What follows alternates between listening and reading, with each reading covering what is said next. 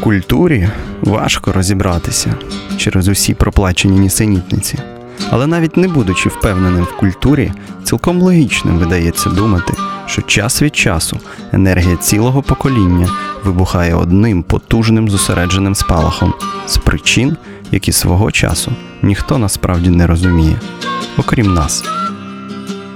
Гонзо ефір з Євгеном Стасіневичем щосереди о 15.00 та в подкастах на сайті OFR.FM. Привіт, друзі! Привіт, шановні радіослухачі. Це Гонзо ефір, All Fashion Radio. Мене звати Євгеній Стасіневич. Радий, радий вам сьогодні е, розповідати. Е, про культурні підсумки тижня традиційно, але я не сам. У мене гість, давно я на нього чекав. Е, спасибі, що він прийшов. Це Андрій Бондар, перекладач, поет. Привіт, Андрію. Привіт, привіт. Дякую тобі. Е, я, як правило, прошу своїх. Гости щось подивитися, почитати, але з тобою навіть такого питання не виникло. Ми з тобою, друзі, в соцмережах, і я якось відстежив, що ти дивився якраз той серіал, і і писав про нього, про який я й хотів найближчим часом поговорити. Мова про е, Вавилон Берлін Тома Тиквера, але не тільки Тома Тиквера, німецький серіал, е, який от зараз тріумфально іде ще в Німеччині. Перший сезон закінчився 8 серій, вже почався одразу ж другий. Там ну вони це мислять як е, 16-серійний е, один сезон. У нас розбивають на два, скажімо. І ти подивився. Так, так. Перший сезон. Угу. Е, як, Чи взагалі ти багато дивишся серіалів? Е, знаєш, останнім часом багато через через те, що бракує часу читати великі книжки. Е, іноді дивлюся серіали. Е, якось останнім часом повнометражне кіно не вражає, а в серіалах іноді знаходиться щось цікаве, і особливо мене ваблять е, серіали, зроблені за художніми книжками. От, е, Власне, от два серіали останніх такі, що приємно вразили. Це серіали за романами Маргарет Етфуд. Ага. Які, до речі, які, до речі, е, дивна річ, але, от, наприклад, е, історію служниці можна не читати. Е, можна не читати текст. Тобі він не подобається? Ні, справа не в тому. Текст дуже хороший, але й серіал не гірший. Угу. Тобто, серіал від, абсолютно відбиває. Як на мене, настрій цього роману, попри те, що попри те, що він був написаний в кінці 70-х, але він абсолютно не втратив жодної актуальності. Це якийсь такий позачасовий зріс, якийсь певний, який дуже добре екранізований, майстерно екранізований. Е, і Боюся, що це одне з найбільших потрясінь. Ну, він і отримав Емі як найкращий драматичний так. серіал. Ти тут погоджуєшся. Абсолютно. І подивився ти другий серіал Alias Grace. Ми про нього вже говорили. Він менший, е, камерніший, але, по-моєму, теж дуже добрий. Але теж дуже тонко зроблений. Так, угу. так а от е, словом, ти ти дивишся серіали. Тобто, це не просто щось з'явилося таке, що притягло тебе там темою чи, чи режисером. І Ти десь побачив його. Е, Я просто зіштовхнувся з тією ситуацією, коли ще от навіть на сьогоднішній момент багато моїх друзів, які слідкують за серіалами, якось до Babylon Berlin ще не, не добралися. Е, так, і досить багато людей. У мене є друзі, які причетні до творення е, кіно. І вони теж досі не дійшли в них руки. Ну, в кількох друзів, які які це роблять, не дійшли руки, я їм пропагую всіляко. Е, Ну, тут з ним з цим серіалом дивна річ, він він зроблений він зроблений як якийсь такий наркотик. От він має нар- абсолютно наркотичну дію, тому що е, це вже такий е, певний рівень е, проникнення е, в якусь таку плоть минулого, е, так, який є. Наскільки з, з, з такою з такою підкресленою любов'ю, такою відданістю до цих от деталей зроблений. І е, він так трохи осторонь стоїть, цей Вавилон Берлін, тому що. Е, Європейські серіали не не звучать. Так, Netflix... Ну, звучать, але дуже мало. Netflix... Якщо Netflix купує їх Куп... собі. Ну, власне, купив е, так, це Вавилон Берлін. І Елес Грейс, так само. Так, так. Європейські серіали ніколи не не вирізнялися якоюсь популярністю світовою, а тут бабахнули. Я прочитав рецензію на один один мій е, одеський друг е, банча Саша Тапілов, музичний критик, написав в Фейсбуку пост захоплення. Я тоді почав дивитися. І... Ага, ти отак через друзів вийшов. Зрозумів, так, через друзів, які випивають, які курять, які, і які атмосфера була впізнана. Так, так, абсолютно. Тобі одразу зайшло? Ну, абсолютно. З перших з перших кадрів зайшло. От. Про що серіал? Розкажи коротко, якщо можна це якось розімувати. Що це таке? Історія про кінець 20-х, Веймарська республіка. Історія історія про про якийсь такий от локальний кінець світу. Е, Ніби коли ми знаємо. Що трапиться за 3-4 роки. Так, ми знаємо, що оцей от конкретний Берлін і, і і, весь е, світ там за якихось там е, е, років 12 чекає, е, років 10 чекає е, е, початок катастрофи справжньої. І ти розумієш, нібито розумієш, чому чому все це сталося через кілька років. Чому сила така невидима, яка я не знаю, як там в наступних серіях, а в, в цих восьми перших серіях сила не проявлена чітко. Тобто, десь ці нацисти нібито є. Ми Вони не названі ще жодного разу. Є якась така група змовників, які але знов таки щось вони... роблять з армією, переструктуровують так, але це, Але це та, але це реваншисти, але реваншистські е, настрої були не тільки в нацистів, а й в усіх е, людей, угу. причетних до Першої світової війни. Взагалі так невдоволених Версальською угодою. Так, так. Перша тема е, втрачених територій, ці, ці, цієї значить, жертви. От вона особливо в кінці серіалу як підкреслюється, от коли угу. вони вони починають грати на цих моментах. Е, Загалом загалом його його привабливість, я вже я, вже, я вже про це писав. Власне, його привабливість е, полягає в тому, що е, вони пішли якимось таким шляхом, зробили цих героїв, головних героїв іконічними абсолютно. Цей колега головного героя поліцейський просто таке враження, що ти його бачив мільйони разів. Угу. Ця дівчина е, нагадує одразу кількох такі. твоїх знайомих з київських. Угу. Е, Вона яка хоче в поліції працювати, а працює повії в кабаре. Так, міміка, жести цих людей. Головний герой, звичайно, Геріон Рад. Він дуже Е, Втрачене покоління так, з одного так, боку, так, травмований на на опіатах. Так, так. І тут, власне, домішується дуже багато різних літературних алюзій до цього всього. Е, ясно, Як ви сказали, що... культурних кодів. Так. Воно підключається все так, сюди. Так. Там і ремарк є в усьому так. цьому. Починаєш згадувати про цих про три три товариші або тріумфальна арка. Все, все там є. Культура німецька виробила якийсь певний такий. Зебальд там навіть є. Зебальд. Угу. Зебальд. Десь, я зустрічав в якихось е, ем, іншомовних рецензіях, е, чи англійських, чи польських, не пам'ятаю. Е, Про Зебальда теж писали. Е, Так, тут там дуже багато всього. Троцкісти зі сталіністами. Так, Я ну, зрозумів, що тобі ця лінія не сподобалася. Е, не те, що не сподобалася, вона мені здалася е, карикатурною і зайвою. Але ж там є перша основа книжки оцього кучера Фолькнера, угу. е, який в 2008-му почав цю серію. Там вісім романів, якщо я не помиляюся, і дія доведена до 39-го року. 10, Протягом 10 років це відбувається. Тобто вони йдуть за першоджерелом. Е, вони е, лубочні дещо, Абсолютно. там клюква, так, оцей з такою купічською бородою mm-hmm. скрипаль, який очолює Кардаков, Троцькіст, Світлана його, mm-hmm. яка носиться золотом батька, яке приїхало в Берлін і знов загубилося. Е, Хто там ще є? Трансвестити.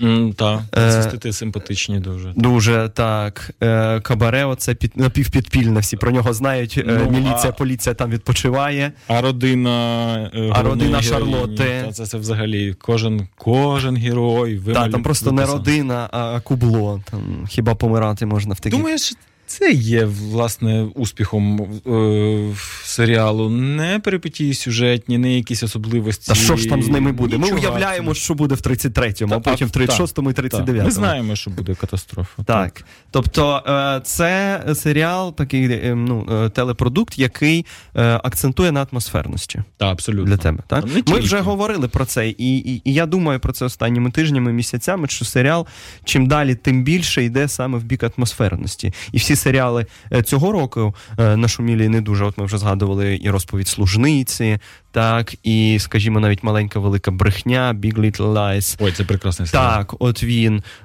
Ну що ще можна згадати? Все, про що ми власне говорили цього року, друзі. Westworld. Westworld, так, серіал Атмосфера просто суцільна. Mm-hmm. Зараз знову ж таки е, дуже дивні речі. Другий е, серіал. Теж він е, склеєний з омажів в культурі 80-х і 90-х. Там і Лукас, і Карпентер, і все таке інше. Треба подивитися, дякую за наводку. Так, оце другий сезон вже виклали. Словом, дійсно атмосферність. Але ну, чи думається там якась думка? Все ж таки, не можеш бути так, щоб без неї. Так, серіал така форма, яка е, не е, не стимулює е, думання так довгого. Ну, важко протягом 10 е, серій втримати нашу увагу на чомусь такому. Нас краще занурити і тримати в цьому світі. так? Але щось там є.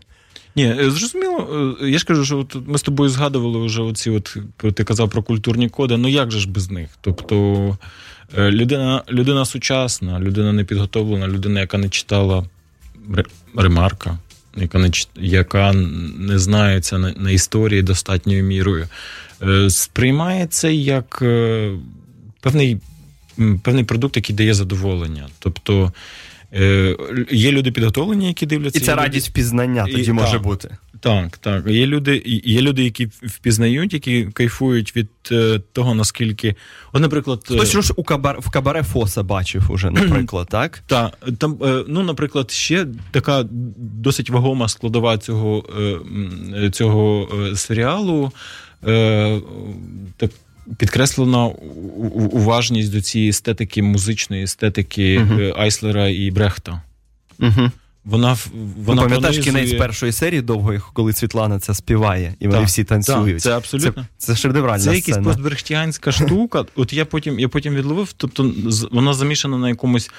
Е, замішана на якихось е, е, на якомусь білому джазі, це от велика річ, яку вона вона виконує. Uh-huh. Але за настроєм це такий, знов такий, там один один з таких музичних,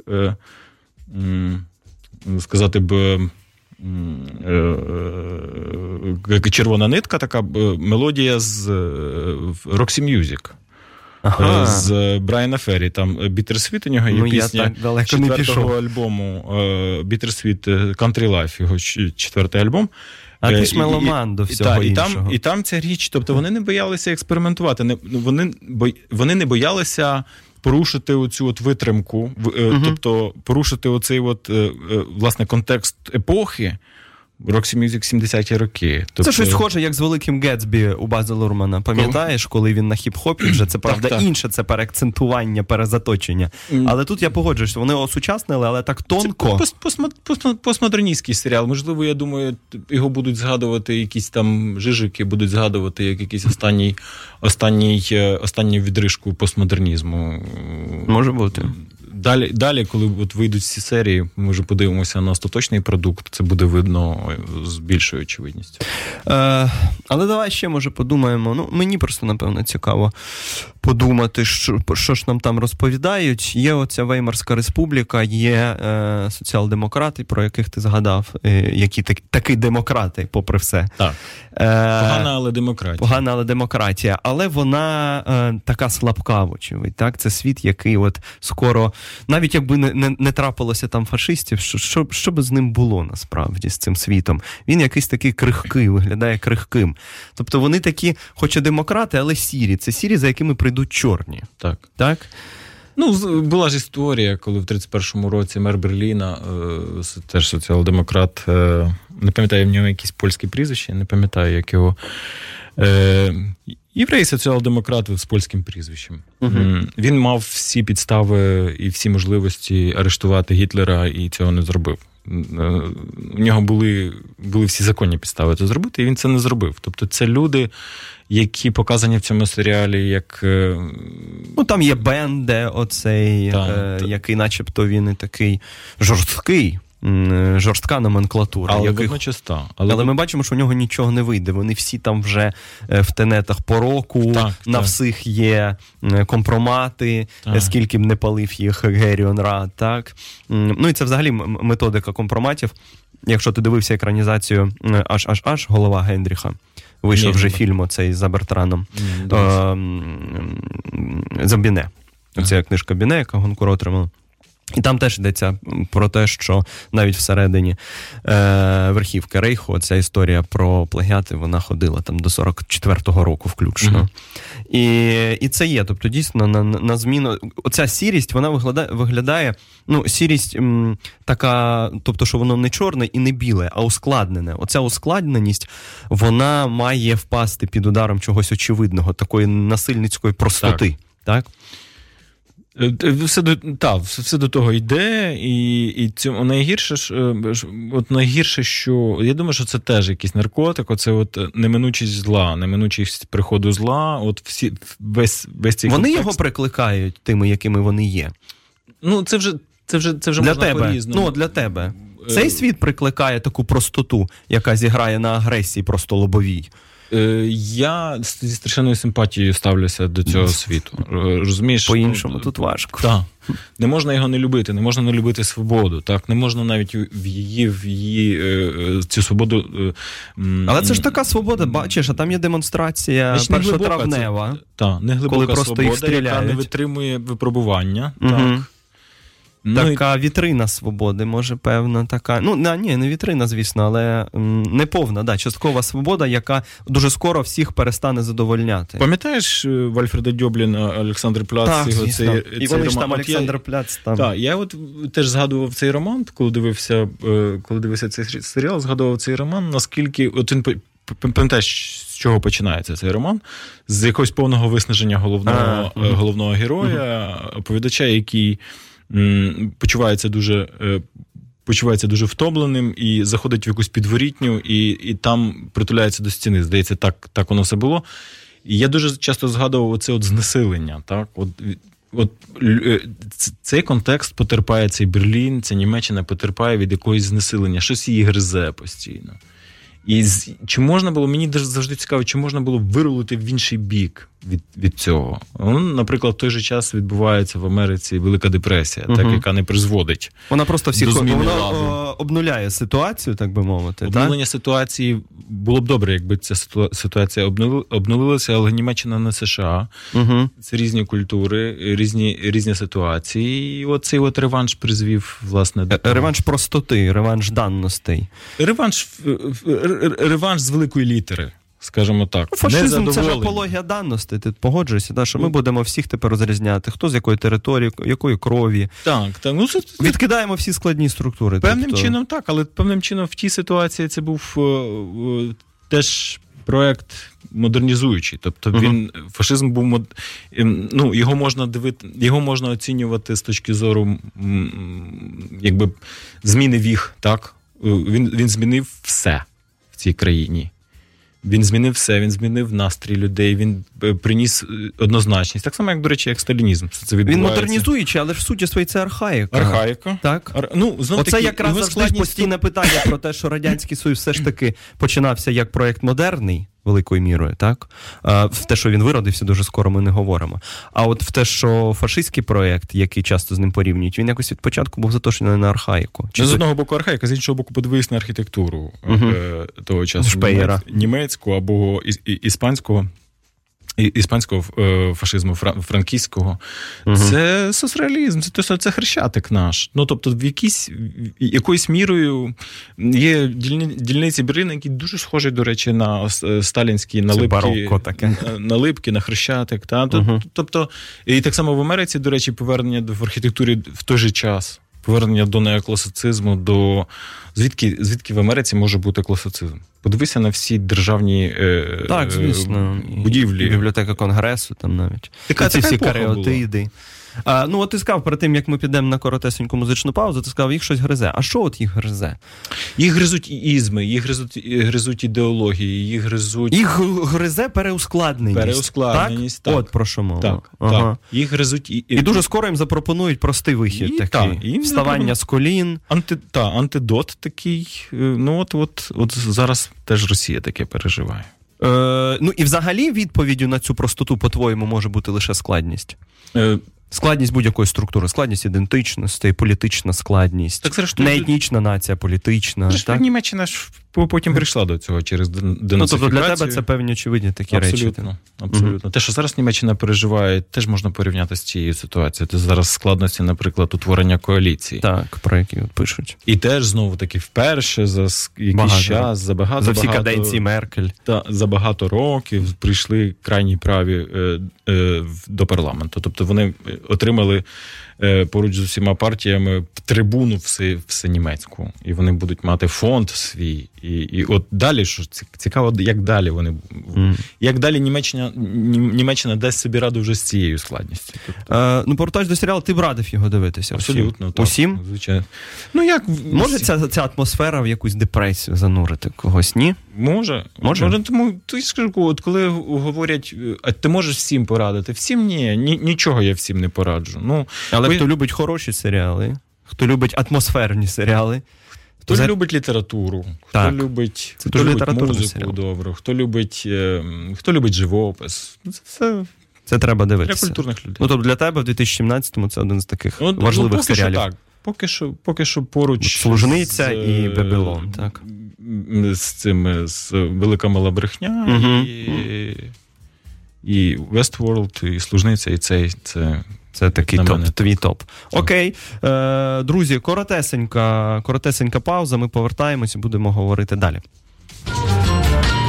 Гонзо Ефір. Це Антон Сліпаков з групи Вагоноважати. Українська музика це стартап. Стартап молодість, стартап юності. Наразі українська музика це вагоноважати.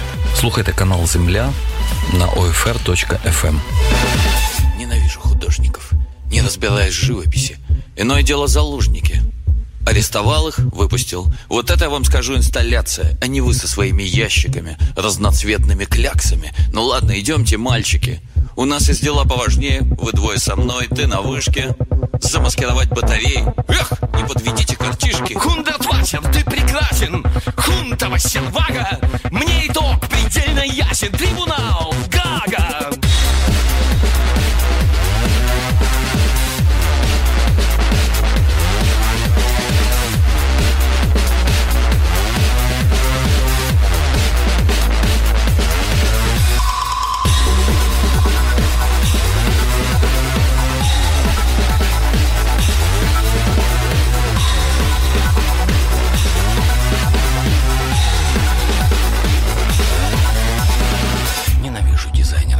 Они все время упоротые. Посмотри им в глаза, они на прически и бороды. Воруют чужие идеи, высмеивают друг друга, а сами нихуя не умеют. Рак, лебедь и щука. Мы все за них переделывали. На березу их, на акацию! Вы тоже заметить успели. Похоже на флаг конфедерации. Хундертлачер, ты прекрасен! Сервага! Мне предельно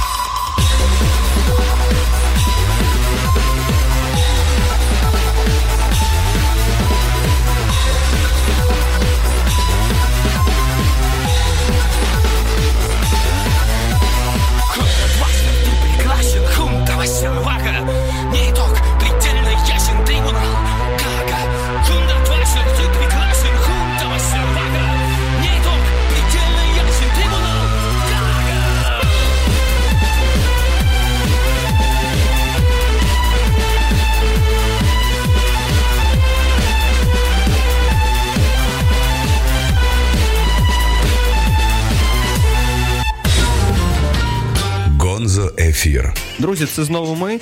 Гонзо ефір Євгеній Стасіневич. У мене в гостях перекладач, поет Андрій Бондар. Ми поговорили вже про ем, гучний, яскравий, дуже атмосферний серіал Вавилон Берлін, який Андрію страшенно подобається, і мені страшенно подобається. І там є можливість не стільки не тільки зануритися от, в атмосферу е, кінця Веймарської республіки, але й про дещо подумати. Все ж таки, от хороші серіали залишають за собою цю функцію. Про дещо вони ще думають.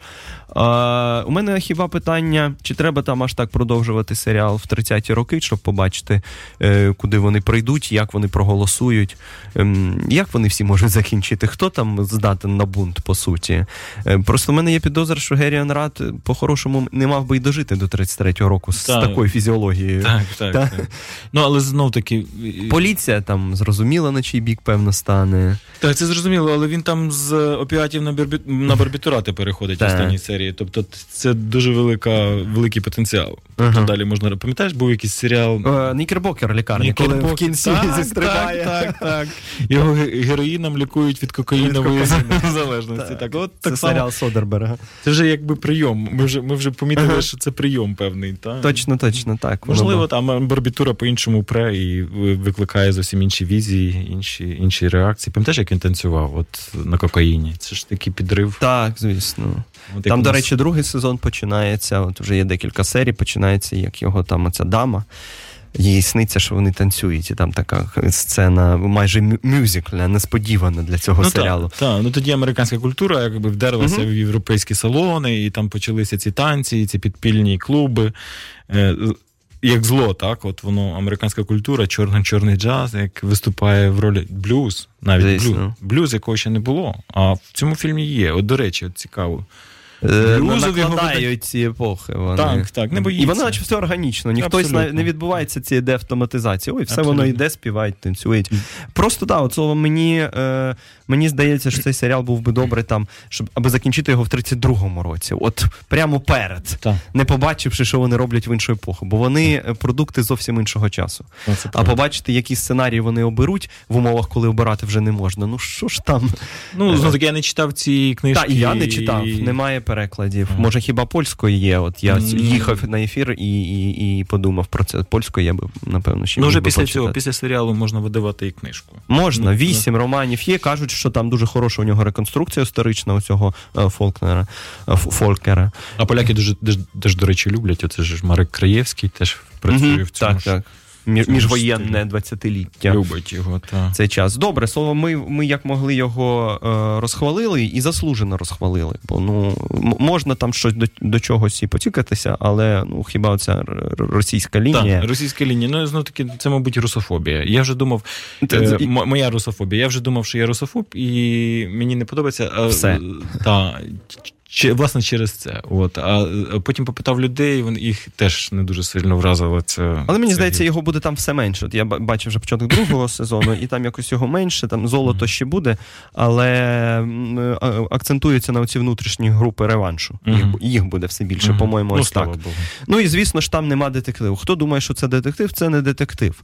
Ми з Андрієм перед ефіром про це говорили. Ми, як глядачі, все знаємо. Там нам розповідають. Ми знаємо, хто привіз, куди привіз, хто причепив вагон, для чого там це потрібно. А, а, а герої, персонажі, на яких ми дивимося, вони будуть здогадуватися. Тобто, ні, це не детектив, так, це нуар. Часто вживають да, це слово Так, нуар. нуар. Фільм нуар. Ну, Є, є і ця естетика там, не тільки вона, звісно. Е, Але е, в будь-якому разі, з рахунком, це просто дуже добре атмосферне кіно. Ідемо далі. Е, На тому тижні пройшло нагородження, церемонія нагородження премії Джозефа Конрада Коженьовського. Е, Ця премія вже не перший рік вручається. Вона не тільки, до речі, письменникам вручається, і художникам, як я дізнався. Е, Там Малевича, е, здається, художником Малевича. так, художник, ну тобто інститут, польський Інститут інститут, польський, так, у них є деякі дві пре- премії. Так, дві премії. От, от про що, правильно, спасибі, що ти мене підправив. Ця премія саме Конрада почалася вже якийсь час тому. І от коли ми були, я був в журі. Е, Мені запропонували, і там ще була Ганна Улюра. Ми з Ганною Улюрою там коли говорили, і обговорення йшло насправді не дуже довге. Я думаю, ми можемо про це говорити. Якщо ні, перепрошую. А, але вона таку е, тезу запропонувала, що премія Конрада це е, ну, більш-менш витворення такого новочасного канону. Я абсолютно згоден. Так? В принципі, до, до, е, у мене особисто до жодного лауреата цієї Конрад, е, Конрадівської премії немає, е, немає великих претензій. Ти знаєш, у мене є до, до одного. Я думаю, я теж можу це сказати до сніданку. Ну, насправді, я знаю, що ну тут же ж є і особисті, може, моменти, там і ще щось, але я не знаю, е, наскільки заслужена вона там поруч з Жаданом, з Прохацьком. Ну, сніданку виграла в мене і всі вони повигравали в мене. Ці всі. Тому- Я двічі А. був фіналістом, тому Так, я пам'ятаю. е, Ти ображений? Ні. Ні? Нема Ні. в тебе я, такого? Ну, як, як я можу бути ображений? Потреби реваншу. Ні, потреби реваншу немає. Мені історія е, мститься. Тому що, не отримавши двічі, не отримавши Конрада, зараз Конрад повернувся до мене в, в, у вигляді е, роботи над власне над його романами. Тобто я зараз Ранніми.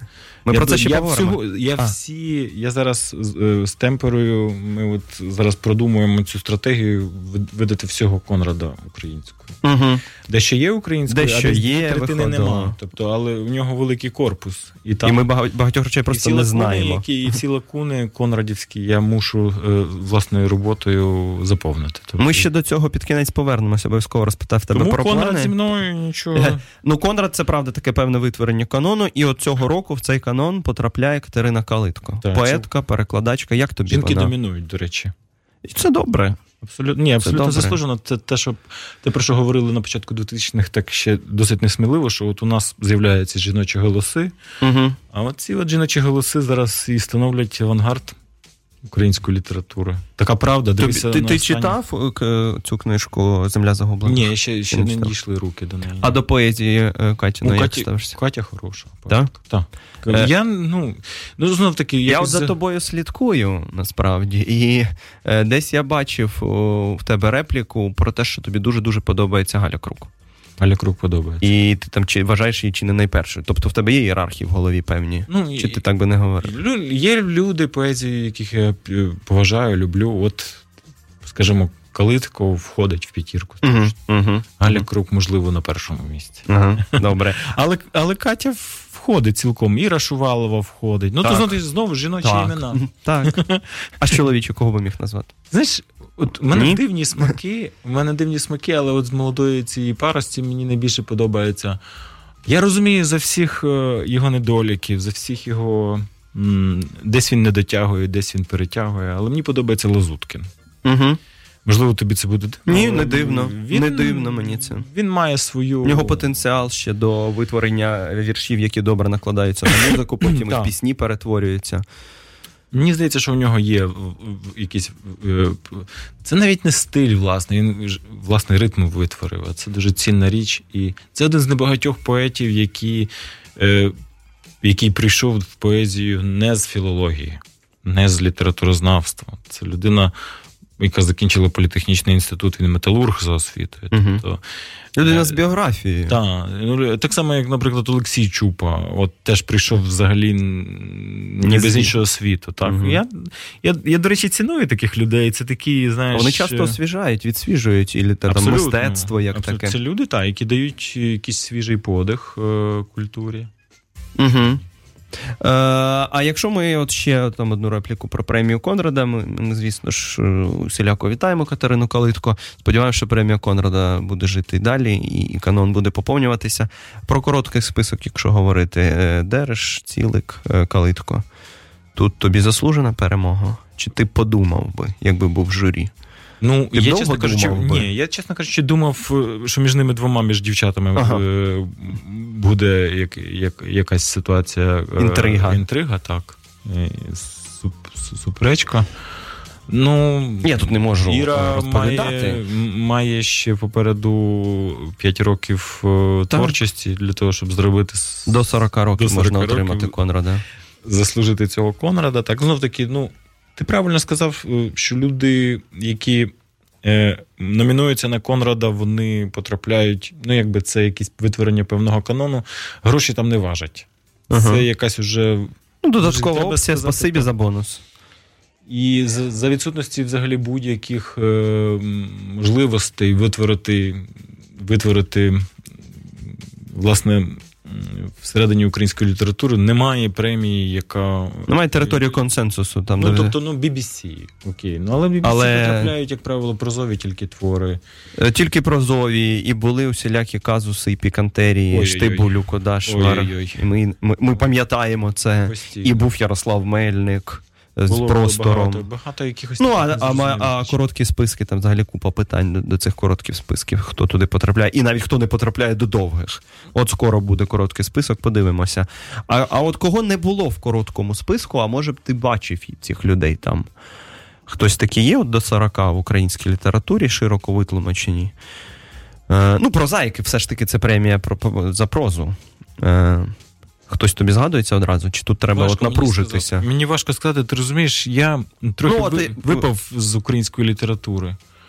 Я останнім часом, останні роки не так е, пильно стежу за всім цим. Ну, скажімо, є пригадую. Любка. Е, ну, ходили чутки, що чом би не Любка. Е, або хто ще. Так Любка ж був на BBC позаминулого, здається. Ні, ні, власне, про минулого. Конрада йдеться. Е, Теж має час попереду. має час, без сумніву. 10 років. Має. Е, Чупа той же, говорили і про нього. Це все хороші імена. Ну, угу. достойні. Знаєш, от е, на, на, у випадку з Андрієм Любкою, це така цікава штука. Мені здається, що м, в його випадку е, оцінювати його він нерівний, так, але Дуже, дуже нерівний. дуже. Там Але кімната от, для печалі добре. Карбіт його вийшов в Польщі. Він якраз в Польщі отримав, е, як на мене, досить адекватну оцінку. Тобто, Я не зрозумів тоді е, тих буцімто розносів, які були у нас в нашій буцімто критиці з приводу добрий саме Карбіду. Я написав Так. для ужа українського журналу в Празі. До речі, треба мені підняти ту рецензію. І я написав, і мені, попри все інше, він був симпатичний. Знаєш, коли він мені відкрився? Коли м, я приїхав на. Ми разом з ним були в Любліні на, на, дня, на фестивалі «Іннебжмення» називається, інші звучання. І там була презентація його польського перекладу. І е, він чита, е, і читали польський, читали польський переклад е, Карбід, Кар, Карбіда. Угу.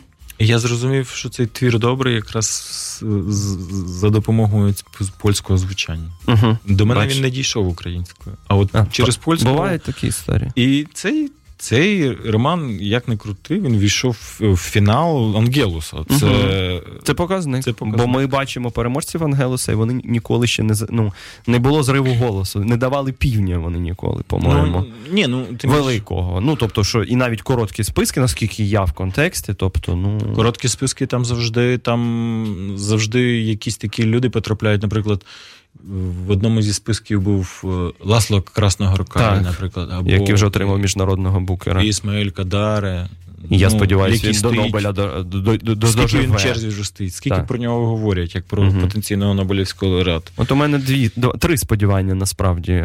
Ізмаїл Кадаре, Сейс Нотебом і е, угорець, ну, Петер Надиш. Угу. Дуже б хотілося. От якщо Я навіть ще не знаю. книга не споменів, спогадів, оця. Та, ну, бачиш, вони всі крутять, ну, всі крутилися, і, і Шкверецький був Мгм. лауреатом цієї премії, там і Естерхазі, здається, е, здається, що він був е, Ангелуса. Ні, з Вангелоса точно ні, але, Ні, ну, але міг, міг, там, міг там бути в фіналі теж. Ну, може бути.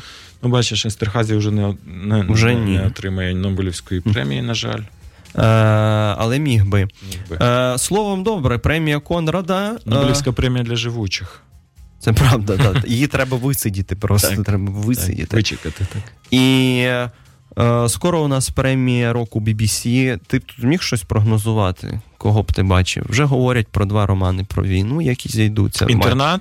І е, долгота днів, але там Ага. історія, що це російськомовний текст. Я Ні, ну, є не розібрався. Є, ну, але ж це переклад Мар'яни Ну, все одно, але це не, не завадило Шевченківському комітету. Не але чи. BBC може це зробити? Я якось до сих пір, правда, не не Тобто вони можуть зійтися в фіналі. Ну, я думаю, я, там, я, я думаю, може бути ще теж е, втрутитися точно. в сніданку зі своїми Ну, великий роман, так, Так, так, е, так. фізично грубий. Е, Калитко має бути в короткому списку бути обов'язково. І, і п'ята там е, вакансія. е, Ну, там є Дупешко, насправді, історія варта яблуневого саду. І є Кідрук, який вже в, був в коротких списках, Мгм, не і озирайся раз, і мовчи. Так. І вони іноді цю жанрову літературу, Мгм. така, яка не виглядає геть безпорадною, вони її помічають. Він може бути.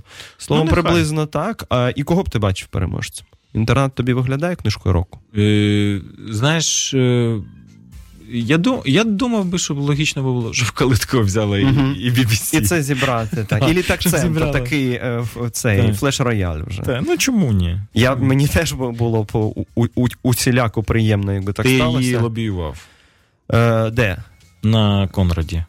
Я не знаю, чи я можу про це говорити. Там же є таємниця голосування. Але я писав рецензію. Так чекай, про як це. ти голосував, це ну, не цікавить. Цікавить, кого, Кого кого ти ти? Для мене це речі, які змикаються в цій, в цій точці.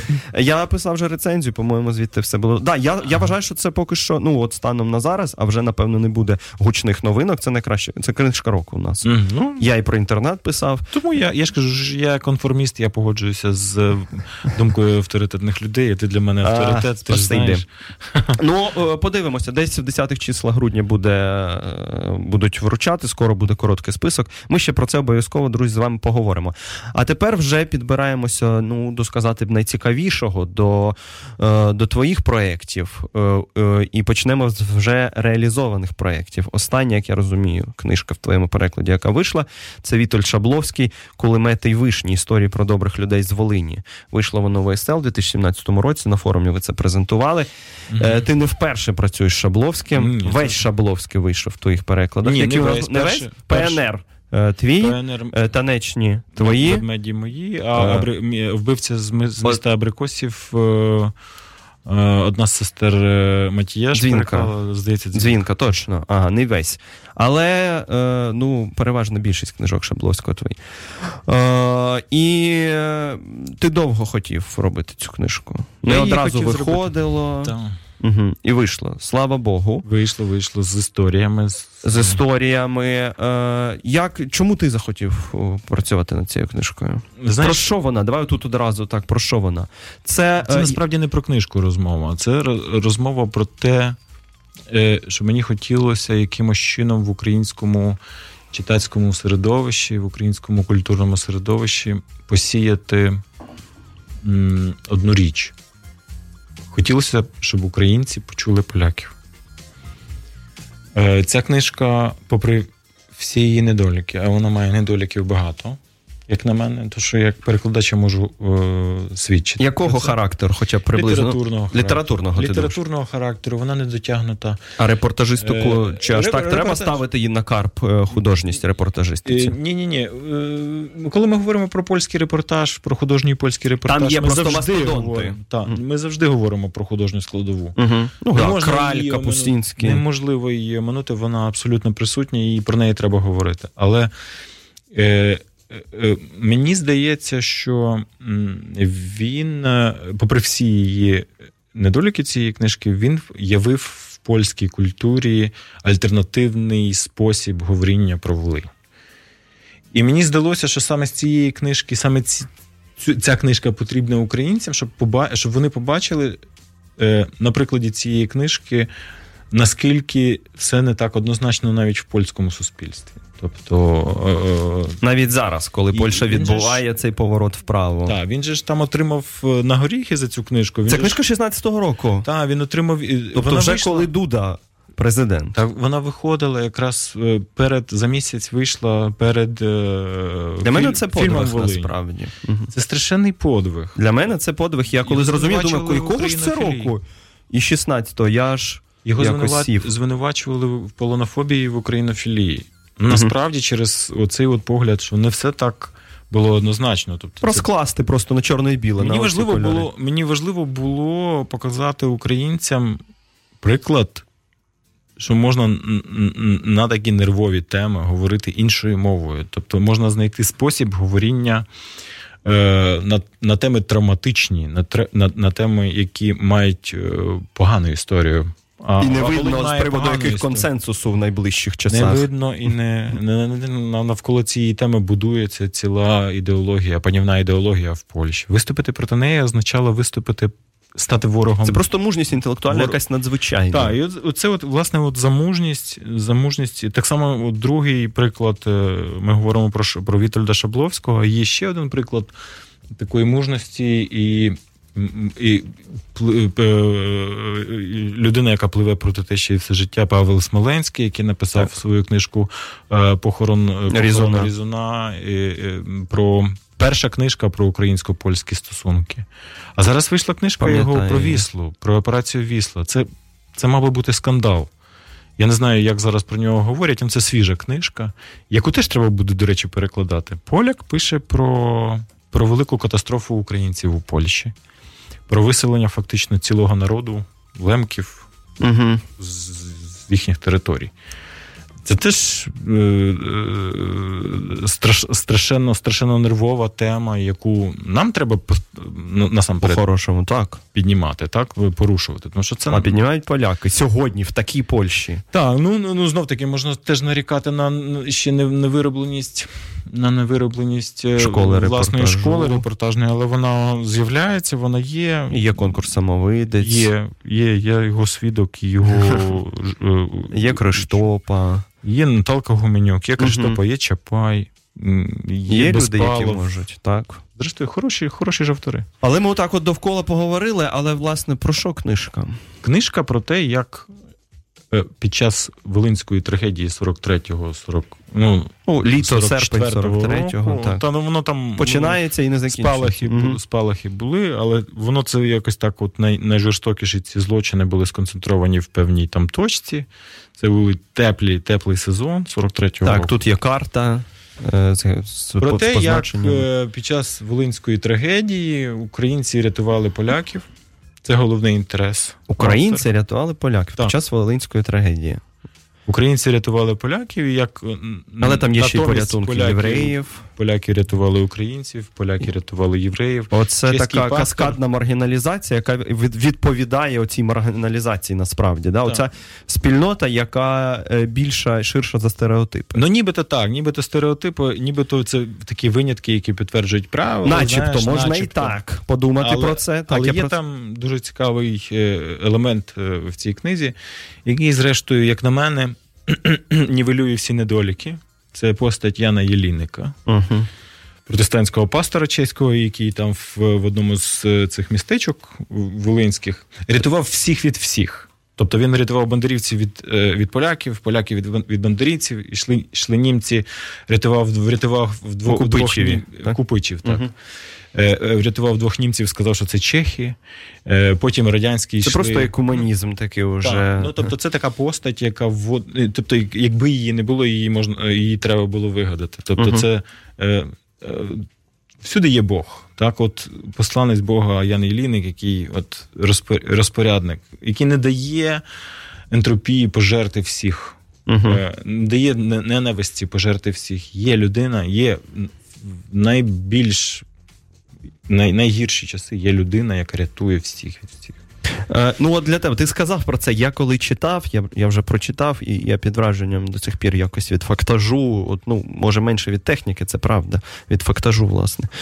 Е, коли там є якісь згадки про, про навіть українця, який проти своєї польської родини піднімає там вила. Ну, тобто, тільки уявити це, е, який мав бути психоз такий колективний. Е, але я думав про це, що це історія про, про, про винятки, чи історія просто про добрих людей з Волині. Їх так їх все ж таки так мало, цих добрих людей. Їх немало. Їх же він тут фокусується на певній території, на певних людях, так? І, але ж це не вся історія, це ж не лише оці шестеро десь до десяти Ні. людей, які рятували поляків. Їх немало. Ні. Насправді вийшла за редакцією Олександри Зін- Зінчук, така є Люблін, люблінська е, дослідниця історії. Угу. Є велика книжка, де вона зібрала свідчення, е, власне, такі свідчення. Українці, які рятують поляків. Вона зав, завгрубшки десь е, е, більша, вдвічі більша за цю. І вона ширша. Тобто можеш собі уявити, скільки цих свідчень. У мене є вона вдома, і це вражає. Реально, реально він ґрунтувався на цій книзі. Тобто Шабловський мав на щось спертися, і він сперся на ці документальні свідчення, на цілий великий том документальних свідчень про. Ну він тут ще говорить про цю кресову книгу е, праведників. Е, Так, але Вона більш такого характеру, ну просто статисти... такого, ну, збірного, так, так, що... але а, а, а в випадку, випадку з Олександрою вона справді зробила дуже велику роботу. Вона сама їздила, вона постійно досі їздить і шукає цих людей. І там можна ну, ти, ти, ти, можеш як сказати, приблизно облічити їх, ні? Тобто, це, це, це, це, це, це, це скрізь було. е, Тобто це не точкові такі явища, так? Це е, от, несеться трагедія, але скрізь знаходяться люди, які рятують. Е, Я, я боюся, що не скрізь. Угу. Тобто скрізь, були але- регіони підвищеної такої екстремальності. Так, абсолютно. Абсолютно. Ну, дивися, от, а ще там е, дуже от е, Єліник мною згаданий, а ще там гарна є гарний сюжет про Трохимбрід, Угу. про Так. Софіївку. Так. Так. Е, е, яка була унікальним єврейським штетлом, який складався на 99,9% з євреїв. Тобто це унікальне місце. Е, Так багато євреїв в, в, у відсотковому відношенні ніде не було. А ти пам'ятаєш історію Так, трохи, так, Трохімброда? так, та? так. Звідки? Де, де ти ще її? е, е, Де, де ще вона тобі траплялась?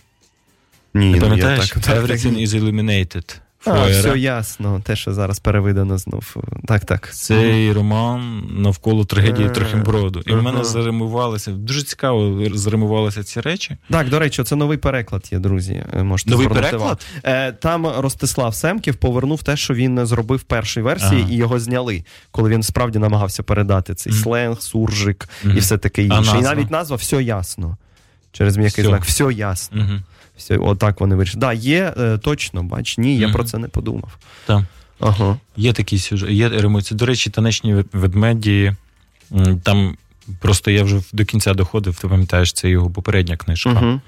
від Вітольда Шабловського. Я коли доходив е, до кінця уже роботи, і мене як вдарило по голові чимось важким. Я б згадав свій вірш і про танечних ведмедів, про болгарських, розумієш? І потім зрозумів, господи, як римується. А вірш старий. Вірш 2003 року. Так. так. Я, я його десь він так в мене сидів. Ти ж третього року, я, я ще в Могилянку не пішов навіть. Так, я йому пишу, слухай, в мене є такий вірш, даю йому польський переклад. Він, Боже, нічого собі, нічого собі. Якби я знав, я би взяв епіграф. А ви в дружніх товариських стосунках? Ну так, так. Ну, ми дружимо, але знов таки, ми іноді бувають, бувають різні речі, як між То, сказати, де не буває. Та, сказати, що все гладко не можна. От над цією книжкою були історії, але слава Богу, вона вийшла. Слава Богу. Е, усіляко важлива книжка, і уяви, правда, ну от єдине слово, яке крутиться в голові, тільки подвиг. От е, поляк, який зараз, от в 16-му році, видає в Польщі цю книжку, е, в той момент, коли Волинська трагедія все більше стає в осердя цього ідеологічного проєкту, а він показує зовсім інший бік, розвертає і каже: почекайте, тут є не просто нюанс, а інший бік величезний. Та, ну, і Е. на, на тлі Смажовський виходить, а його книжка виходить буквально за два тижні до прем'єри чи за три. І е, 30 тисяч за, за місяць проданих примірників. Мгм. Це не жарти. Не жарти 30 30 тисяч. Це дуже добрий. Е, Показник. тут питання, да, от питання, чому ми ці сюжети, які буквально під ногами, які буквально в землі, в землі зариті, чому ми не беремо їх, чому у нас немає уваги до них. Тобто репортажистика є, але от навіть та, яка є, вона стосується сьогодення. Ти ж Мгм. бачиш, так? Ну, тому що сьогодення нас нервує найбільше. Е, а от історичної репортажистики поки що нема. Ну, розкрутиться, ну Український бачиш. рахунок Голокосту, скажімо, так? О, що було дуже. під час Бабиного Яру, Це дуже в дуже Києві навіть. цікава так? тема. О. І існує дуже Ми багато. стільки всього прочитали з різних боків у Літла, Мгм. так, в художній літературі. Ну, Кузнєцова є отой текст Так. радянський. А де наша от сьогоднішня репортажистика? Є ще точно люди, які е, хтось переховував, а хтось здавав сусідів, щоб Є- заселитися є- в квартири. Так, єврейсько-українська тема це взагалі це наш, можна сказати, клондайк. Не, по, не так, е, скільки б там духи літера не намагався щось робити, здається, що ще не починали й говорити. Постійно, от ти зустріч з- зіштовхуюсь я постійно з цим. Якось від початку починаємо говорити від початку. На жаль, ця тема залишається в ніші. В ніші, і вона не виставляється. От мені здає, мені здається, що є великий шанс після, після виходу східно-західної вулиці Сенса, що Мгм. знову заговорять про це. Е, нам, треба, нам, нам треба самим провокувати Треба. м, незручні теми для самих себе. Якщо ми навчимося говорити м, на такі, на, на такі теми, де ми можемо, де українці виступають в ролі винних. Так, Мгм. нам треба навчитися говорити. Це ж кризовий менеджмент. Ну, це друга частина форуму. Не тільки е, е, вибачаємо, так, але й просимо. Обов'язково, обов'язково. Ну знов таки е, є в історії завжди є місця для подвигів і так само місця для Ну, ницості, так, для І всього такого. ті самі люди можуть бути і героями, і, і злочинцями. І тут є певні приклади таких історій, коли не зрозумів, так людина не є абсолютно там святою, когось порятував, а потім не помітив чогось, скажімо.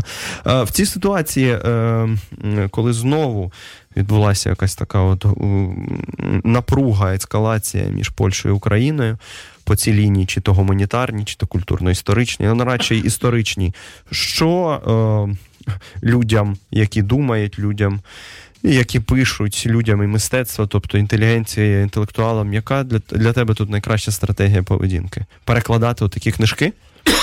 Показувати от те, що поляки е, можуть дозволити собі е, отаку книжку випустити. Нам, е, нам треба виходити з того, що наш, наші потреби культурні формуються хаотично. І е, е, те, що формує якийсь певний контекст, воно може сформувати, воно може виникнути цілком випадково. Тобто, щось може вистрілити. Неймовір... е, е, Наприклад, е, чому переклади потрібні? Тому що вони можуть спонукати зсередини займатися е, подібними речами. Так? Навіщо перекладати е, репортаж? Для Мгм. того, щоб, щоб показати нашим авторам, як це робиться. Мгм. Як можна, як можна робити Взірець, приклад. взірець, причому, причому дуже добре, що зараз виходить багато його, особливо польський. До речі, так, вийшла, ж- Щігел, е, Шабловський, Е, Краль. вийшла паралельно зі Шаб...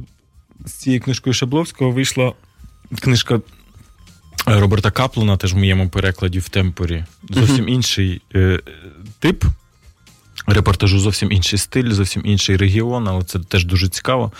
Яка Дуже- називається? яка називається На схід до Тартарії. угу. І про його подорож е, Близьким Сходом. Ну, з- Зрозумілим, е, бо не розумію, Найширшим. Близький схід ширше, ніж ми. Угу.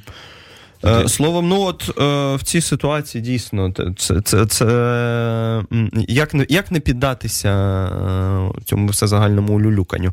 І з того і з іншого боку є претензії історичні, так? І нікуди від того не дітися. Е, як ти тут для себе відповідаєш? Над ситуацію, зайняти якийсь бік чи чути всіх? Я думаю, я думаю, треба виходити з, з, одні, з однієї простої штуки. Угу. Е, з, того, з, того простого, з того простого пункту, що в кожному разі травма не може бути е, осердям ідеології. Угу. І взагалі точкою, з якої Точкою, ми формуємо наші стосунки. від якої ми відштовхуємося. Та? Це може бути. Тобто, Ми не можемо Травма- про неї забувати, але не можемо її нічого не- і на, на травмі нічого не збудуєш. Мгм. На травмі Так, це можна збудувати реванш. Ну, таки повертаючись до до нашої ми- теми, Так. до Вавилона, Вавилона Берліна.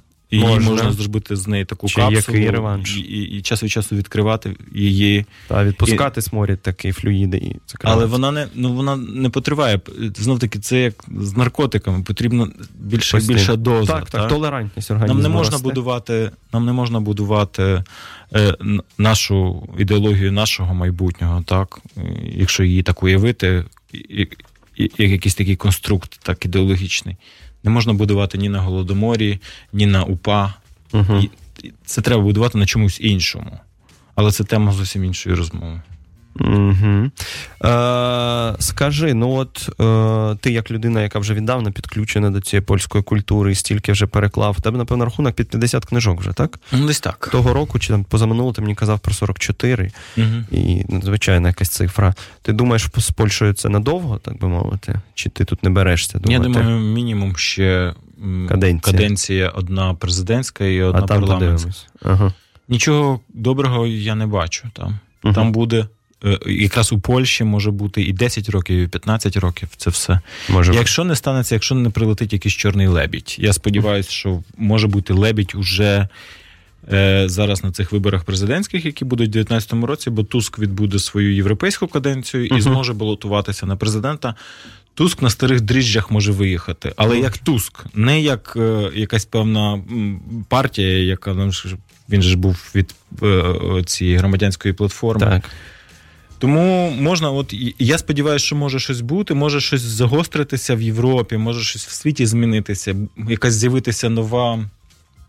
Нова кон'юнктура, яка може змінити. Але я бачу, от е, агрегатний стан мізків е, навіть інтелігентних поляків це пасивність, це так це угодовство, це Мгм. такий якийсь, якийсь стан такого, такого напівсонний стан. Вони дуже багато, до речі, культурних людей голосували за піс. Угу. І це насправді дуже дуже важка і складна. Тим складна важливіше тема. нам помічати Шабловського. Нам треба своє робити. Знов таки, ще невідомо, що з І нами буде. перекладати, і писати. Звісно, у нас зовсім там вже одна хвилина буквально залишається, е, чи, чи, чи дві. Скажи коротко про свої плани. Най, найближчі, і взагалі ми говорили вже про Конрада. Ти Так, працюєш. я працюю над, над зараз. Та, другий роман його перекладаю. Це от за останній час я переклав перший, е, другий його роман. е, За ліком він другий е, вигнанець, а зараз е, перекладаю негра з нарциса. Так. А, а Це зараз дуже днями вийде. Має вийти е, збірка моя, теж сформував її як укладач, як перекладач, переклав. Е, збірка прози есеїстики Славоміра Морожика. І я сподіваюся, з Мрожиком далі потягнеться теж якась історія. А Конрад буде десь на два роки, постійно буде виходити в моєму Коли перекладі. Мрожика чекати вже? За тиждень. За тиждень Хто це півтора. робить? Е, Старий Лев. та, Старий Лев Денис за тиждень півтора вже продаж. Так. О, це, Так. як- це може бути чудовий пода- подарунок під Миколая, Так, е, так. під Новий рік. Це дуже гарна книжка. Е, я переконаний. В цьому Не- я чекаю. Я бачив анонси Мрожика, я чекаю. Ну і Конрада я чекаю. Я дуже люблю Не моя, Конрада. не, моя, не моя заслуга, заслуга Мрожика. Ну, почекай, ні, ні, ні. Ми, ми, ми тобі дякуємо. Дякуємо за твою роботу, Дякую за тобі. ці переклади. Дякуємо, що ти прийшов. Друзі, з нами сьогодні був Андрій Бондар, е, перекладач, поет, е, людина, за якою ви точно стежите і правильно робите. Е, Мене звати Євгеній Стасіневич. Це був Гонзо ефір на Old Fashion Radio. Ми обов'язково почуємося за тиждень. Поговоримо про культурні підсумки. Бережіть себе. Гонзо ефір з Євгеном Стасіневичем щосереди о 15.00 та в подкастах на сайті OFR.FM. Thank you.